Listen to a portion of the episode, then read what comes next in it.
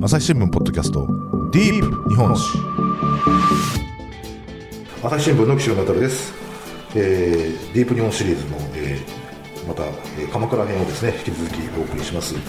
えー、っとですねで今回からはいよいよその北条がですね鎌倉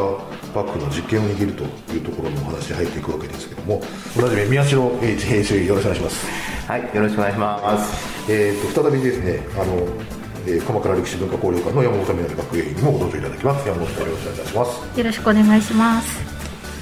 ということでですね前回その、まあ、鎌倉幕府の話をが成立したぐらいのところまで話が進んでいるんですけれども実際その鎌倉幕府の中でその北条氏っていうのがねどういう役割を果たしてきたのかというところからお話を聞きたいんですがまずはその最初ねその時政義時ってで代々の名前がよく登場しますがこの2人もだからだからその平家を討伐している間はこう鎌倉にいて足場固めみたいのをしていた感じなんですか？ああの義時については、はい、あの範頼軍の方に従軍してますね、はい、で範頼軍っては？い。えーと、頼朝の弟ですけれども山陽道の方を進んでいった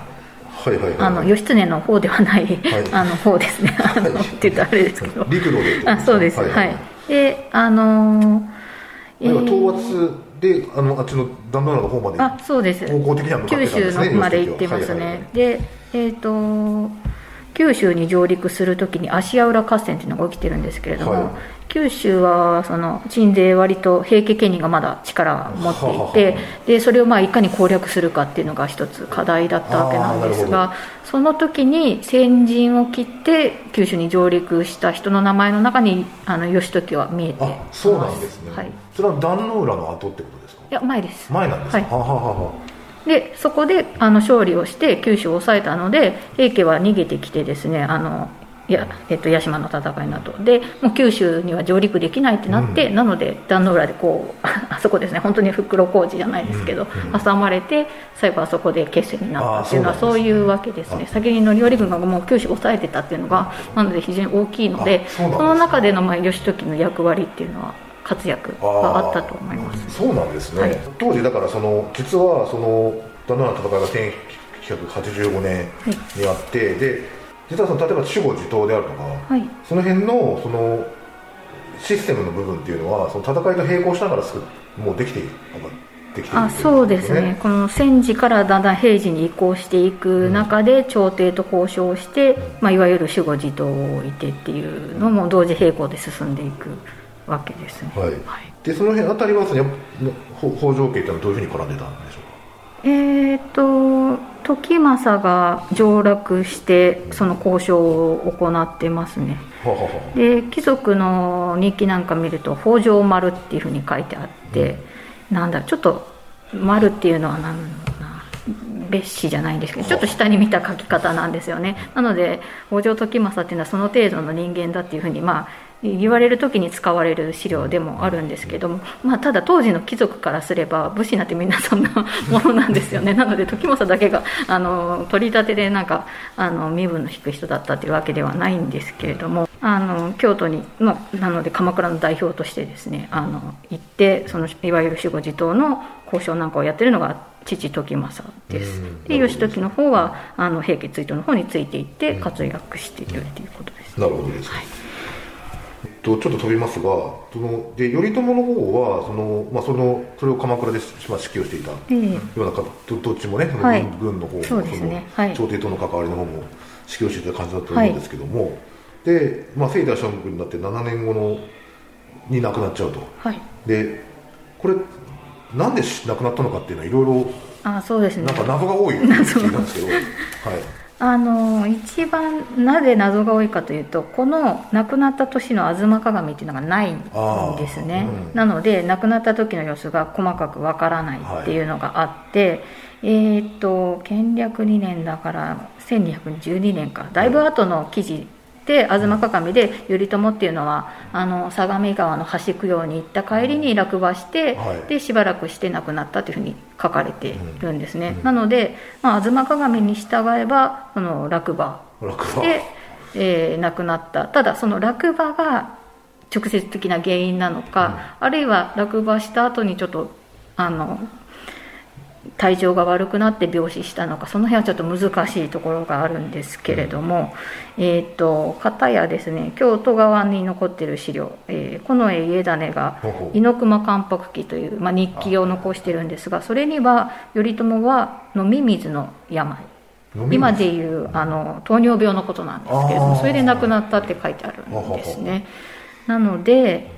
えー、っとちょっと頼朝が落馬したっていうのもね武家の棟梁あのすごく武家に引いてた人なので落馬したっていうのもちょっとどういう理由があったのか難しいですけど例えばその糖尿病を患ってて具合が悪くなってあのそこで落馬してしまった可能性もありますし落馬した後にその糖尿病もともと患っていてそれがたたって、まあ、亡くなったとかいろいろまあ考えられるんですけれども、あのまあでもそれにしても53ですので、はい、早いですよね、うん、はい。休止当時としても早い。はい、うん、まあ、頼朝がどういう形にせよ亡くなりましたという後にそので源氏の将軍ってこれ僕その中学校の時に勉強してから不思議だったのはあのより頼家と実朝しか出てこないですよね。源氏のはい源氏将軍はそうですね、ね、はい、でそのっていうのは素朴な疑問だったんですよ、まあ、要するに実朝で血血が途絶えてしまったと、うん、まずはあの、えーと、その後の将軍職っていうのはこう誰がやってたんですか？あ実朝が亡くなった後はですねあの源氏将軍の頼朝のその血を継ぐ人間っていうのはもうそれで途絶えてしまったので、はい、えーと、京都の貴族のですね九条家から、はい迎えていて、はい、あの摂関家なので摂家将軍って呼ばれてまして、うん、えーと、まだ2歳の男の子ですね。あの三虎って言って3つのあの寅年の虎って書くんですけど、はい、あの寅年生まれの、まあ、人なんですけど、まあ、それはさておいてですね。あの2歳で鎌倉に連れてきて、でまだ当然政治できませんので、うん、そこで政子が出てくるってことですね、はい、将軍政子。が誕生するっていうのはそういう経緯です、はい、で頼経あの元服して頼経という九条頼経と名乗ってですね。でその息子が、えー、頼次が生まれてそれが次の五代将軍になってるんですけれども、えー、結局ですね鎌倉を追放されてしまって設計 将軍は、うん、で、えー、次に親王将軍に移りますね、はい、あのえっ、ー、と宗隆親王かあの六代将軍宗隆でそこからあの皇族から迎えるように、はい、なります。親王っていうのはあの親親って書いてあそうですね。はい。親王ですね、はい、なるほど。とりあえずそのまあ源氏が亡くなった後も一応将軍職っていうのは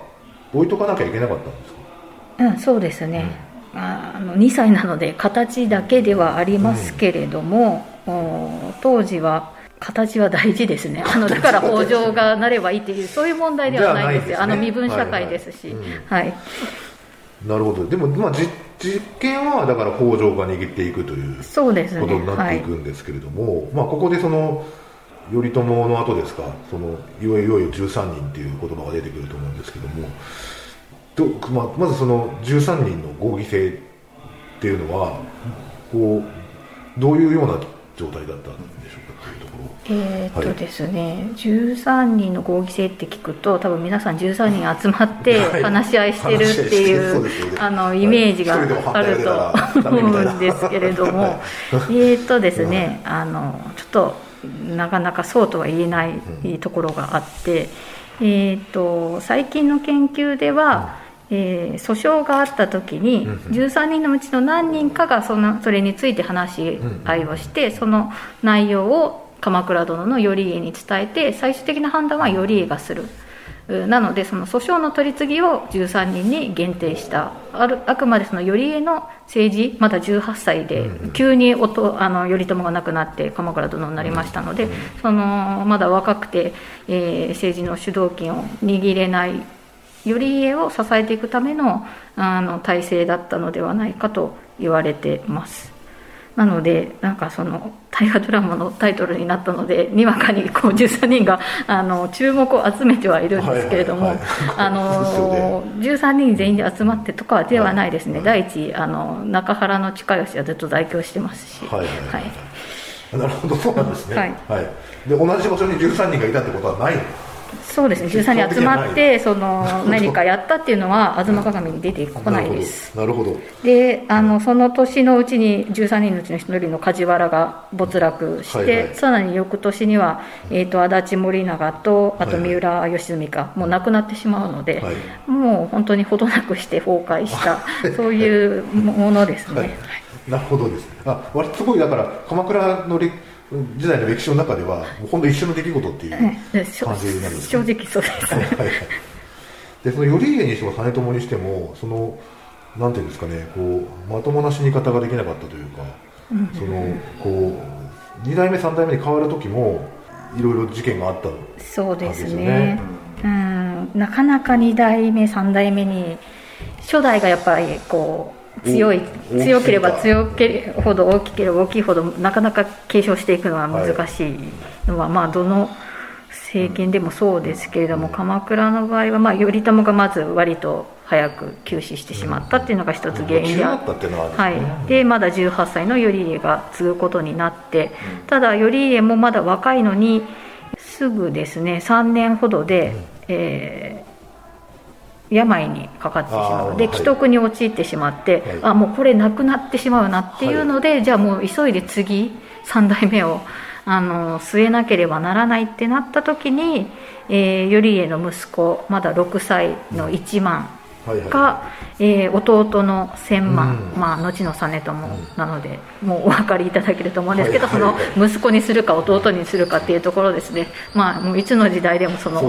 あの対立ありますけども、はい、それが鎌倉幕府でも頼家がまあ就任してすぐ割とすぐに起こってしまったっていうところがあって、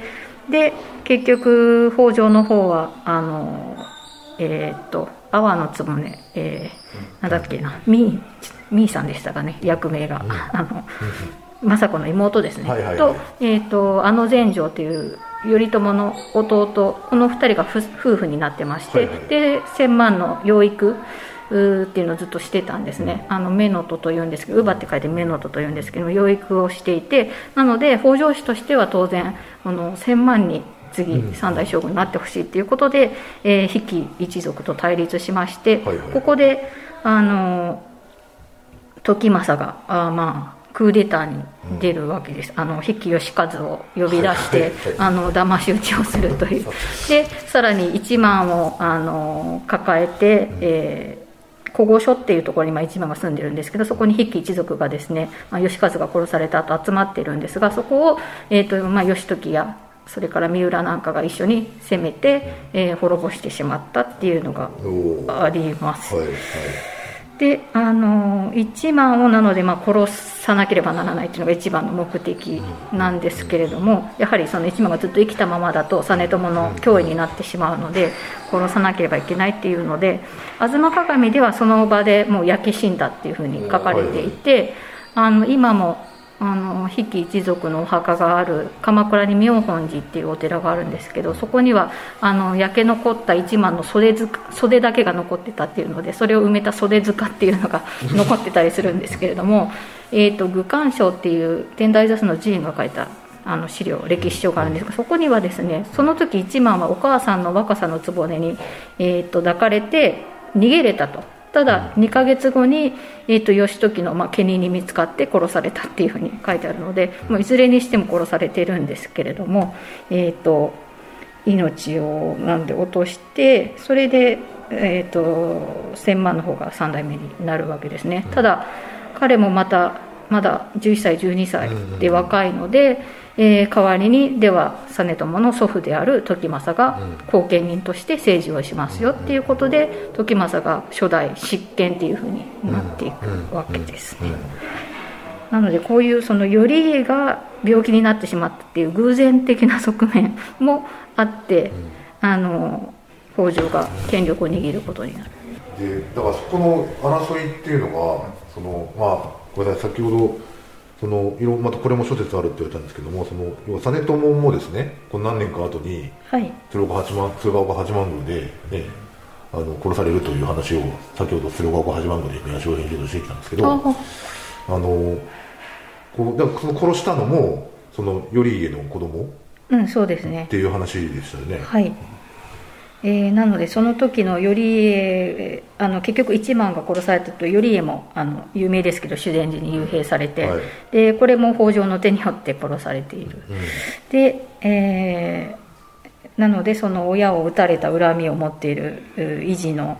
工業ですねが実朝も暗殺するっていうことで多分政子としてはこういう負の連鎖が起こらないようにあのこの工業って実朝の養子養子にしているんですよね、はいはいうん、なのであのちゃんと生活できるようにっていうんで面倒を見て鶴岡八幡宮の別当にまで据えているんですけれども、まあ、なかなかうまくはいかなくて恨みを持ったままま成長して結局多分ずっと自分こそあの将軍になるべき人間だっていう気持ちがあってで右大臣胚芽の日に結婚したわけですね。でこれもなので暗殺っていうのもいろんな黒幕説とかあのあってですねあの義時が吾妻鏡だとその場にいなかったので、はい、アリバイがあるっていうので義時黒幕説っていうのはもう江戸時代から言われてたりあの新井白石なんか言ってることなんですけれども。はい。えーと、最近の研究では黒幕はまあもういないいなくてですね、あのこの工業の単独の犯行であったっていうふうに考えるのが主流になってきています。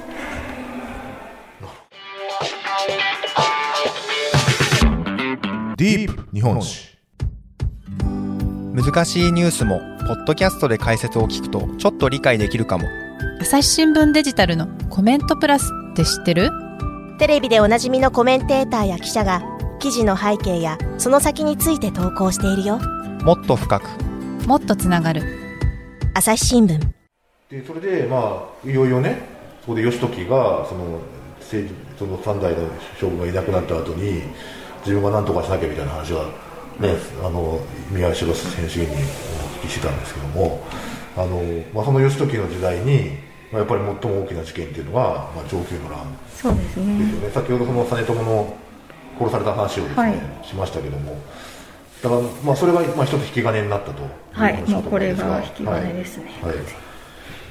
それの経緯をちょっと教えてください、はい。えー、実朝がまあ亡くなったことによって、次の将軍、まあ、えーと、ちょっと話が戻るんですけど実朝がまだ生きている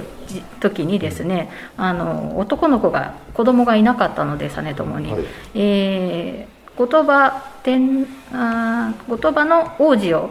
えっと、次の将軍に迎えたいっていう話をすでにもうしてたんですね。で政子があの上洛して、えー、内諾を得ていたんですけれどもそういった中で実朝が殺されてしまってで、まあ、後鳥羽としては非常に実朝とあの親戚というか義理の兄弟の関係ですし歌のやり取りなんかもしてあの非常に親しい間柄だったのに、えー、結局実朝が亡くなってしまってそれをまあ義時たちは守りきれなかったわけですよねなのでその時点ですでにもう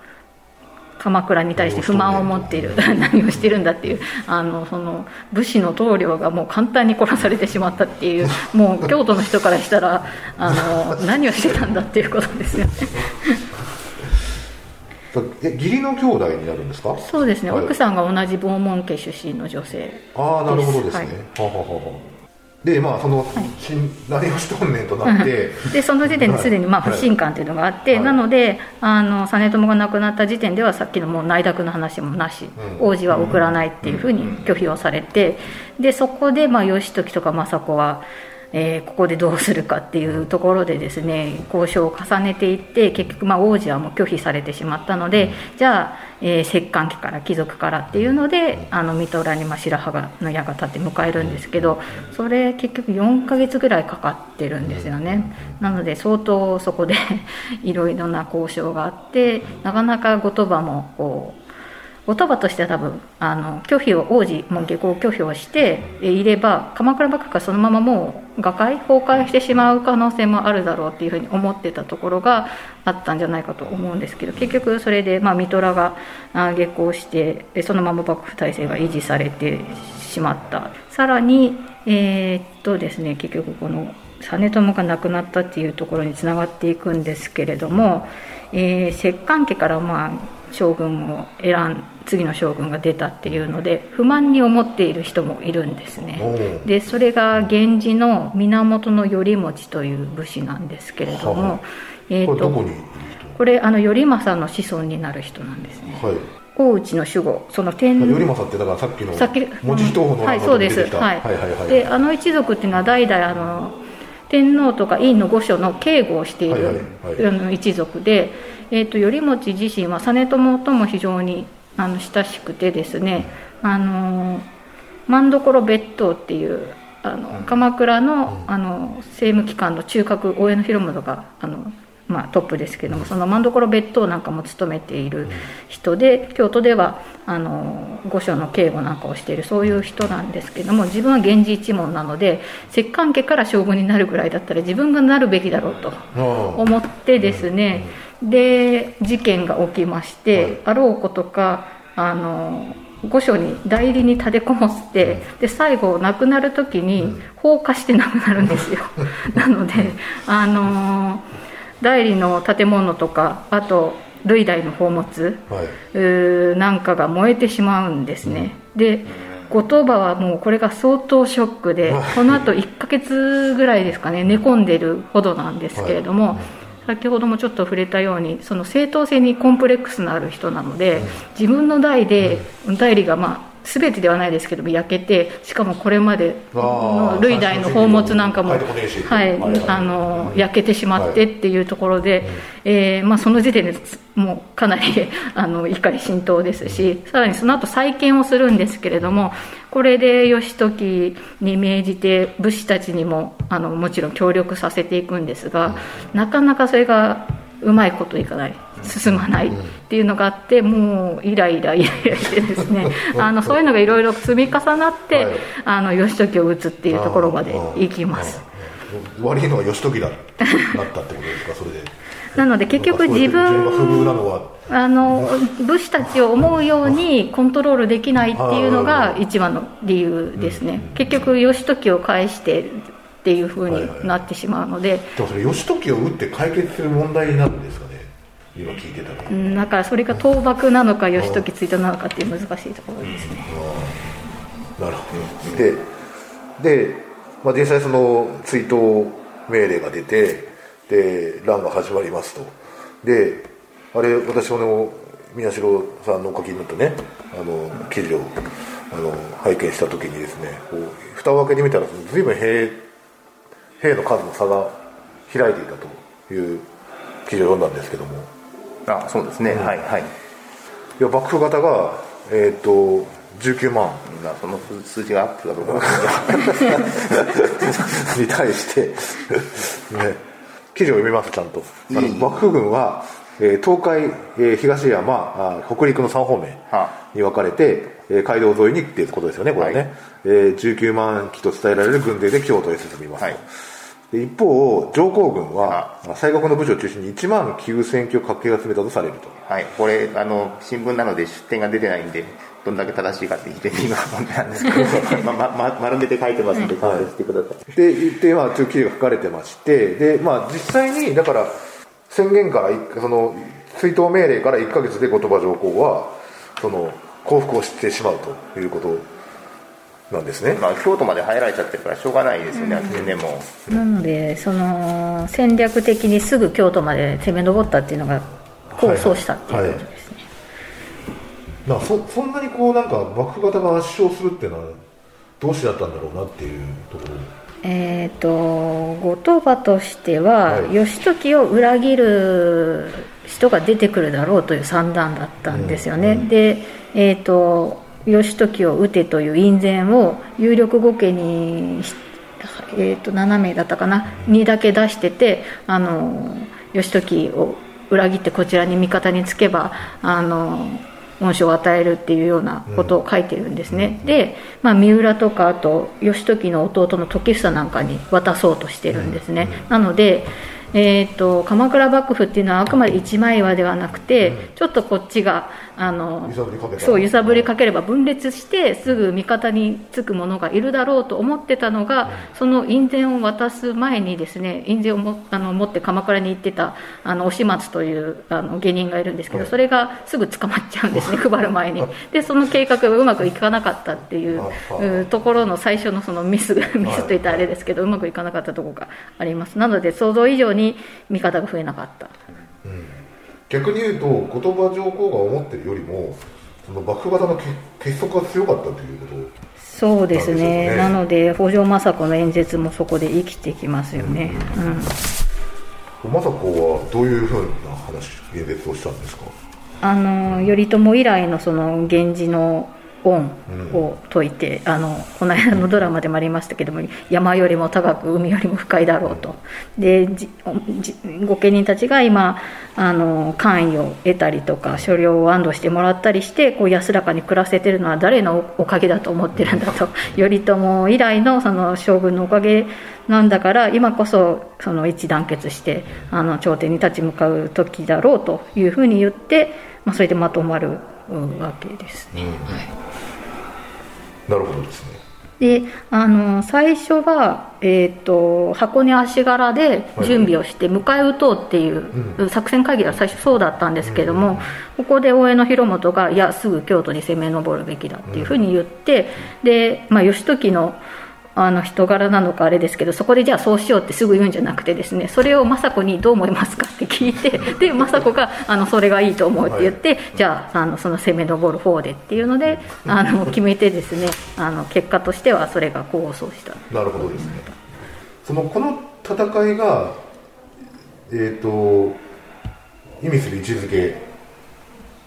ね、その本郷先生はなんか日本史の最大のターニングポイントみたいなこと書いてましたけど、うんっていうのはこうお二人からどういうふうにお聞きしたらいいかなと。えいわゆるまあね武士の世が始まるっていうことで、うん、武士が本当の意味で、まあ、朝廷から独立した実験を握ったっていうのは一般的な考え方ですよね。うん、そうですね。まあやはり武家政権の優位がこれで決定した、うん、特にその皇位継承権っていうのは、はい、あの院政を行っている知見の君だけが持っている権限で、次の院政というのは直系じゃないとできないので次のあの天皇誰に据えるかっていうのは院が決められることなんですね。そこの、えーと、絶対に地底の機が握っているべき権限っていうのを幕府が握るようになる、はあ、握るというかそのまあ状況なの直後ですね後鳥羽にそのまま もちろん院院政を行わせるわけにいかないのであの沖に流しますので新しいじゃあ院天皇をどうするかっていうところで鎌倉幕府が介入していく、うん、そこでこの地点の君が持っている権限に入っていくっていうのが、あの歴史的には大きいですね、後のその両党設立だったりにつながっていくことになるので、そこで武士中心のが政治の中心になる歴史の大きな流れ、あの室町幕府江戸幕府ってずっとその武家中心っていうのが続いていく、はい、ターニングポイントにはなっているとはい、思います。あのそうですね結局江戸幕府でも結局ねあの天皇のねあの天皇を決めるのに口出してるわけですから、うん、それはここから始まっているっていうことですよね。うんはい、ということで、まあ、上級のランナーでね、お話聞きましたけども、あのー、ちょっとね、またいい時間になってきたんで、はい、あのー、ちょっとまた、もうちょっとだけお話を聞きたいと思ってますんで、はい、一回ちょっとこの辺に締めさせてもらいます。ありがとうございます。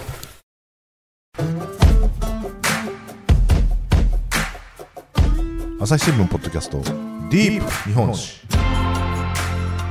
はい、ということで、えーと、今回はですね、えー、鎌倉歴史文化交流館の方にお邪魔して、えー、山本南学芸にお話をお聞きしてきました。えー、山本さん、あのえーと、企画展の方をね、見させてもらいましたけども、まあ、これの会期の案内とか、はい、教えていただけましたら。はい、はい、えーと、4月からあの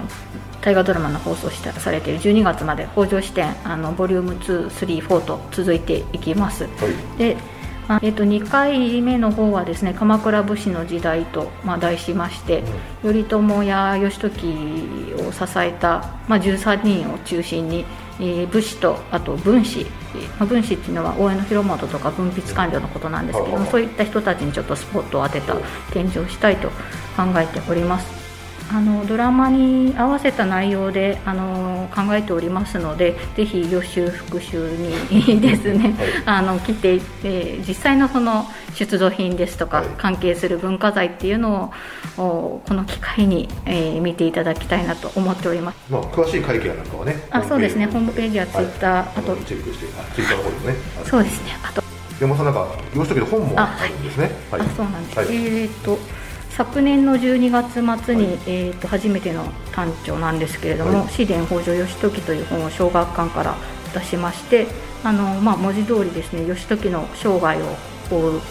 評伝となっております。えー、ということでじゃあ山本さん宮代さんありがとうございましたありがとうございました。長井チームポッドキャスト岸上渡がお送りしました。それではまたお会いしましょう。この番組ではリスナーの皆様からのご意見ご感想を募集しています。概要欄の投稿フォームからぜひお寄せください。ツイッターやメールでも受け付けています。ツイッターでは番組情報を随時紹介しています。アットマーク朝日ポッドキャスト。朝日新聞ポッドキャストで検索してみてください。